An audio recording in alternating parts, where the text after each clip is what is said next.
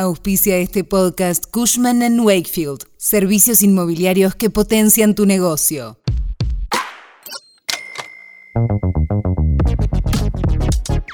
El gobierno busca acelerar la llegada de inversiones y será un punto clave en la agenda de Milei en Davos. Allí va a participar de la reunión del Foro Económico Mundial. Bajo el brazo, lleva sus propuestas para atraer capitales que está atado al tratamiento legislativo de la ley Omnibus. Quédate que te contamos más detalles. Cuando arranca el día en el tren volviendo a casa o mientras salís a caminar, nosotros te contamos qué pasa y te hacemos la economía más fácil. Soy Melina Greco y esto es Economía al Día, el podcast de El Cronista. Seguinos en nuestro canal de Spotify y escuchanos todas las mañanas.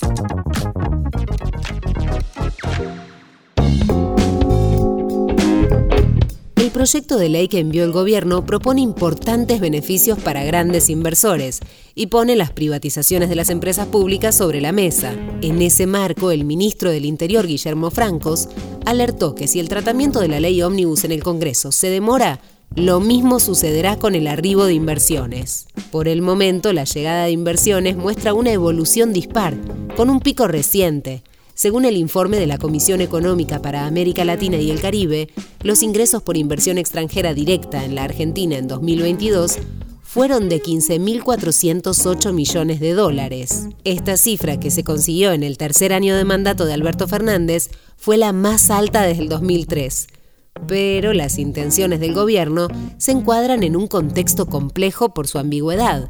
En 2022, según el informe de CEPAL, las entradas mundiales de inversión extranjera se redujeron en un 12%. Las causas se encontraron en el conflicto de Ucrania, la elevada inflación, los aumentos de las tasas de interés en las economías avanzadas y las incertidumbres que se registraron en el sistema financiero.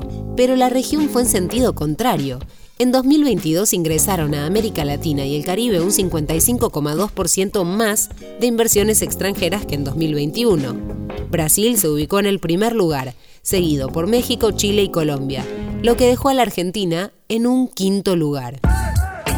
En la CEPAL alarmaron sobre un fenómeno global que podría arruinar los planes del gobierno, el proceso de relocalización el número de empresas que han reducido o cerrado sus operaciones en un país para trasladarlas a otros ha ido en aumento durante la última década. Por ese mismo carácter de emergente es que para la Comisión aún no están claros cuáles serán los efectos sobre la región, aunque destacan que los efectos positivos se sentirán más en Centroamérica y el Caribe, en especial en México, por la frontera compartida. Y es ahí donde también entran en juego los planes de privatización del líder de la Libertad Avanza. En el anexo de la ley Omnibus se detalló una lista de 41 empresas públicas que el oficialismo quiere que pasen a manos de privados. Esto fue Economía al Día, el podcast del Cronista Seguinos en nuestro canal de Spotify y escuchanos todas las mañanas. Y si te gustó el podcast, puedes recomendarlo. Coordinación Periodística Candelaria Domínguez. Producción SBP Consultora. Hasta la próxima.